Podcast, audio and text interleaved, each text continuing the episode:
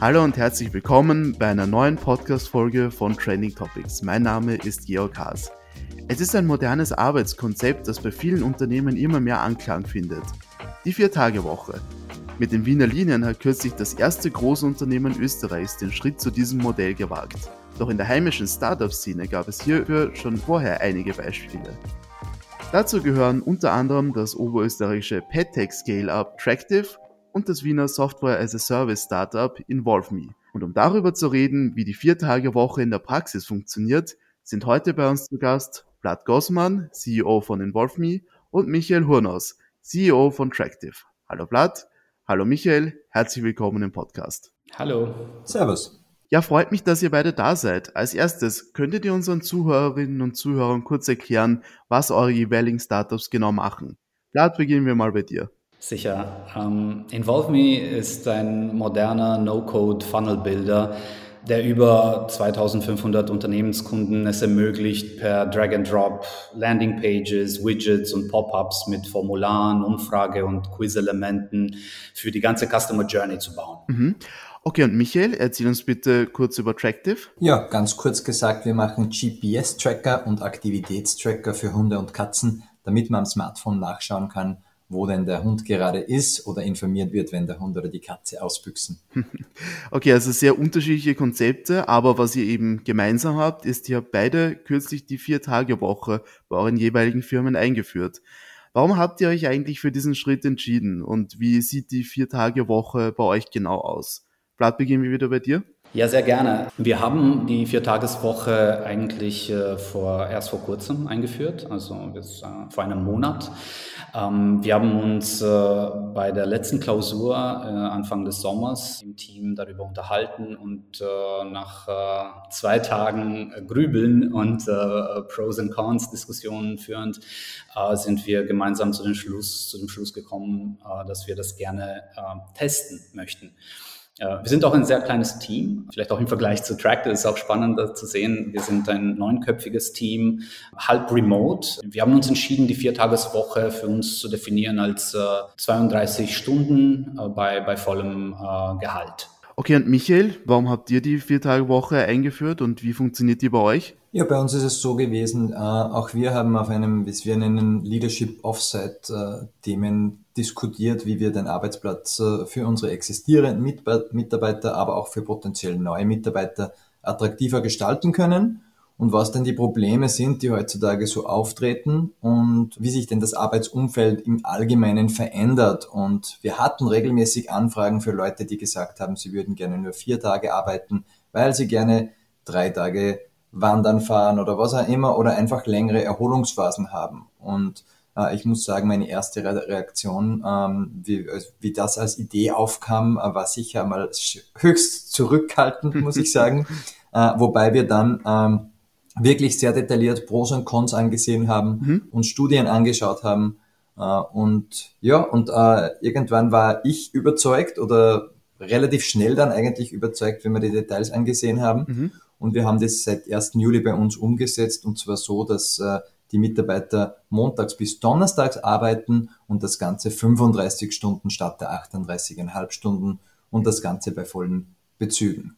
Und genau, manche vom Dienstag bis Freitag, damit auch Kundenservice und so weiter abgedeckt ist. Aber jeder hat bei uns ein drei Tage Wochenende. Okay. Und jetzt äh, habt ihr beide zumindest seit einem Monat schon die Vier-Tage-Woche. Wie ist denn euer Fazit bisher? Wie funktioniert die Vier-Tage-Woche für euch bislang? Ich würde auch noch mal kurz aufklären. Bei uns ist es ja auch so, dass es von Montag bis Donnerstag ähm, läuft für, für die meisten. Ähm, und was, was Kundensupport angeht, da schauen wir, dass wir auch Freitage covern, aber so, dass äh, auch äh, die Mitarbeiterinnen auch jeweils nur vier Tage arbeiten jede Woche. Wie es bisher geht. Also unser Ziel ist es ja auch ein unbefrist, in ein unbefristetes Viertageswochenmodell überzugehen. Ähm, was wir jetzt gemacht haben, wir haben das Ganze so aufgesetzt, dass, ähm, dass wir eine viermonatige Testphase haben, wo wir gemeinsam bei der Klausur auch ähm, definiert haben, jeder für sich und auch gemeinsam ähm, OKR-seitig, okay, was, was wollen wir denn für, für Ziele erreichen in dieser Zeit, auf was schauen wir, äh, auf was für KPI äh, KPIs schaut jeder? Und äh, was für firmenübergreifende KPIs haben wir Und zusätzlich, so als drittes, äh, wie, wie, wie verändert sich unsere Mut? Wie ist unser Work-Life-Balance? Und aktuell kann ich nur sagen, dass es wahrscheinlich zu früh ist, um, um einen, einen Schluss zu ziehen. Es fühlt sich gut an, es fühlt sich, äh, dass, dass wir auf einem richtigen Weg sind.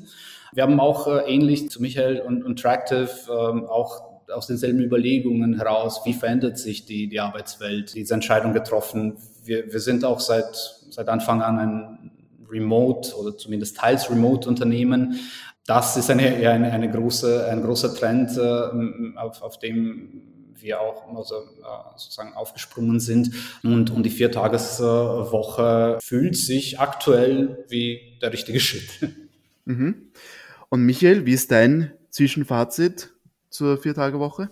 Ja, also ich glaube, äh, ganz ähnlich wird, nachdem wir auch am 1. Juli gestartet haben, das noch relativ jung ist, ist es sehr früh zu sagen, wie es sich mittel- oder langfristig auswirkt. Ich glaube, da kann man noch nicht so detailliert sagen. Aber was, was sehen wir bis jetzt? Den Mitarbeitern intern das Feedback ist sehr gut. Die Leute schätzen es.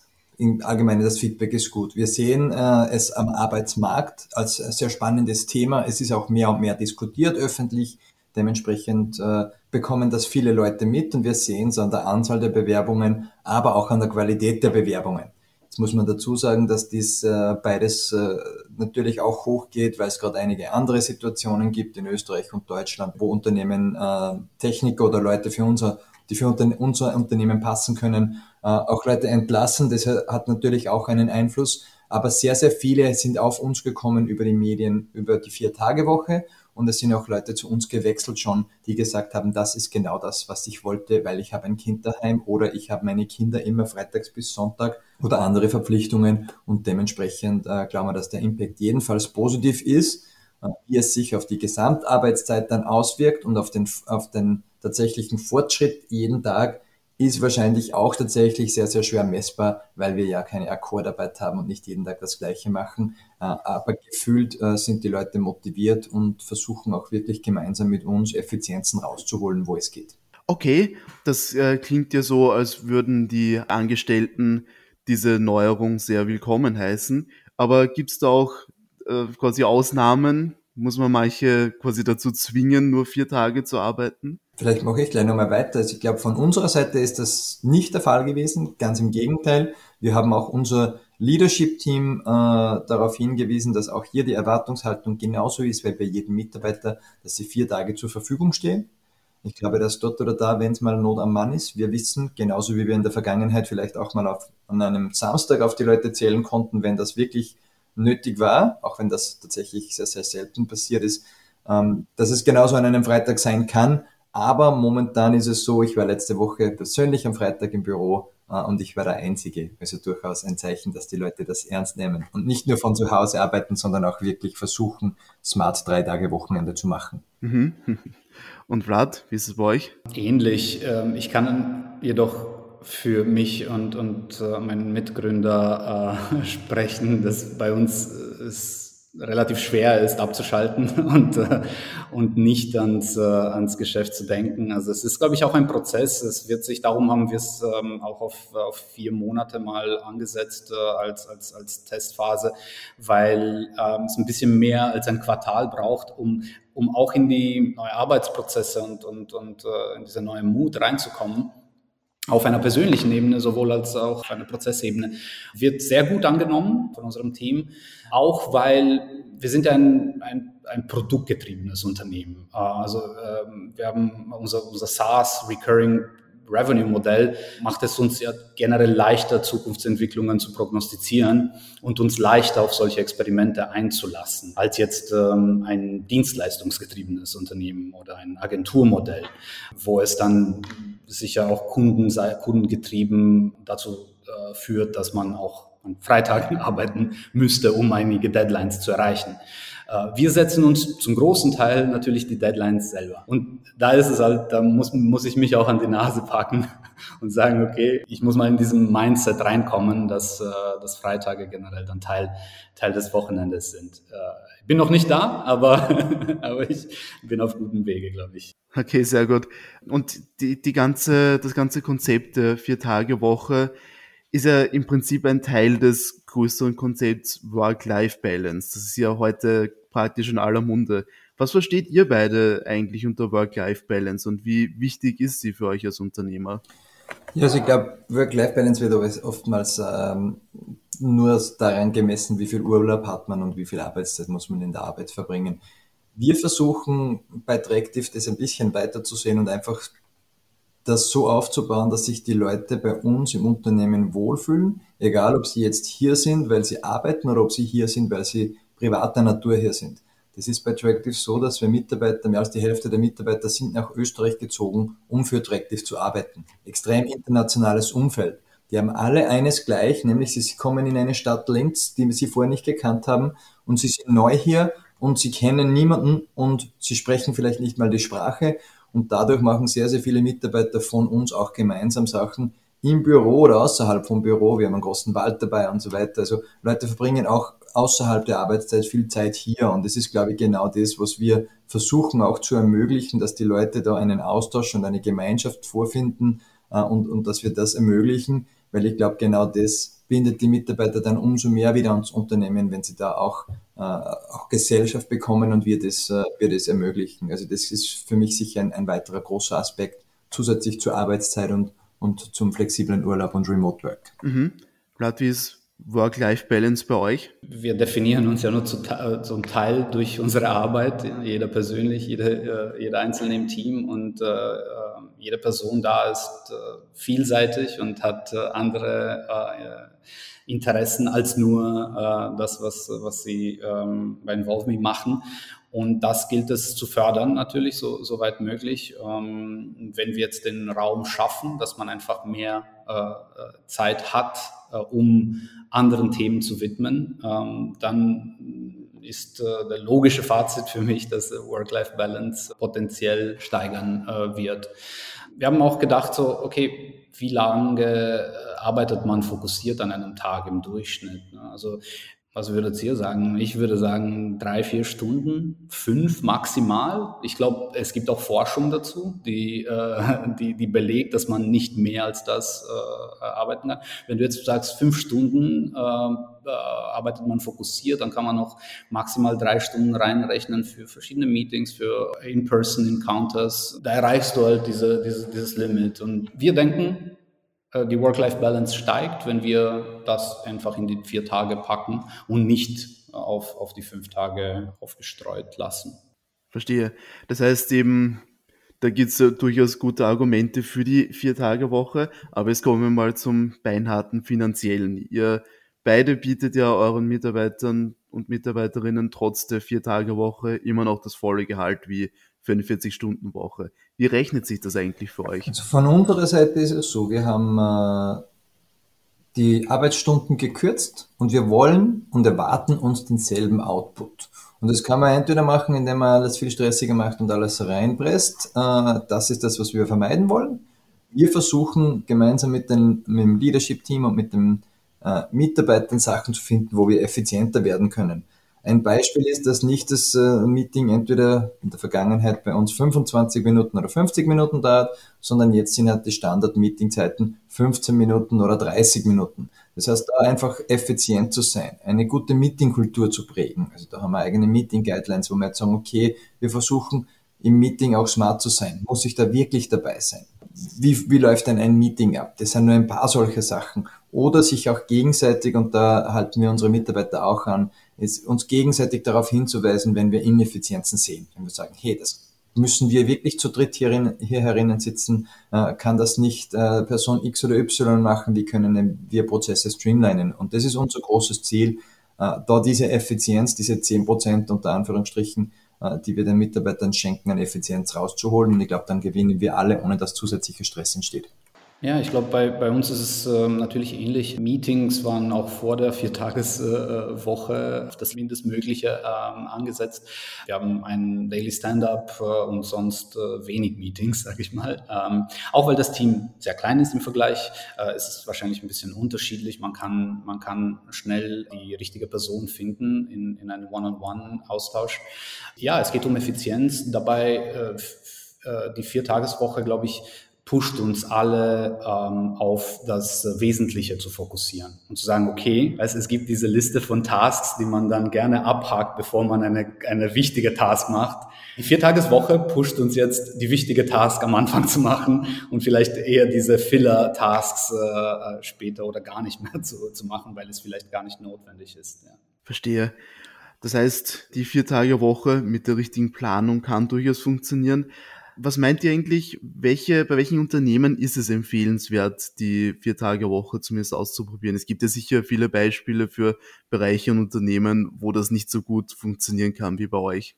Ich glaube, das ist extrem schwierig zu sagen. Ich glaube, dass man, dass es natürlich in der, in der Serviceindustrie oder in, in Industrien, wie man es zum Beispiel, wenn man es von, sich von der Wiener Linien anschaut, ist halt schwierig, wenn der, der Straßenbahnfahrer plötzlich äh, um x Stunden weniger arbeitet, dass, dass sich das noch ausgeht. So. Und die Frage ist, will man auch, dass der Straßenbahnfahrer, wenn, wie es bei den Wiener Linien, soweit ich informiert bin, ja vorgeschlagen ist, ist quasi auf dieselbe Stundenanzahl in kürzerer Zeit zu machen, ob das dann äh, nicht potenziell auch gefährlich sein kann oder das Risiko steigt, ähm, ist natürlich etwas, das man abwägen muss. Wenn es weniger Stunden sind, glaube ich, ist es relativ, äh, funktioniert wahrscheinlich überall. Ähm, aber wenn es äh, die gleiche Stundenanzahl ist, äh, dann muss man aufpassen, in welchen, in welchen Bereichen man das macht. Kann man das messen? Ist das auch noch gesund? Und genau, also es ist wahrscheinlich äh, nicht überall gleich, sagen wir mal so. Würde ich auch so einschätzen und ich glaube, ähm, äh, dass dieselbe Stundenanzahl einfach in, in, ähm, in weniger Tage einzupressen, würde ich meinen, ist kontraproduktiv. Wieder zurück auf den Punkt äh, zu kommen, wie viel Zeit können wir fokussiert arbeiten an etwas. Ja. Aber man muss differenzieren. Again, White-Collar Work, Blue-Collar Work und äh, ähm, nicht alle sind so privilegiert um eine Viertageswoche, glaube ich, äh, so leicht wie unsere beiden Unternehmen auszuprobieren. Ich habe es kurz vorher gesagt, dass äh, wenn man ein Recurring Revenue Modell hat, äh, ähm, äh, dann, dann macht es einfach viel leichter in Predictability reinzubringen äh, ins, ins, ins Tagesgeschäft. Ähm, sobald du von außen Druck bekommst, verschiedene Deadlines äh, äh, einzuhalten, wird, glaube ich, ein Viertages-Wochenmodell zumindest zum Teil schwieriger.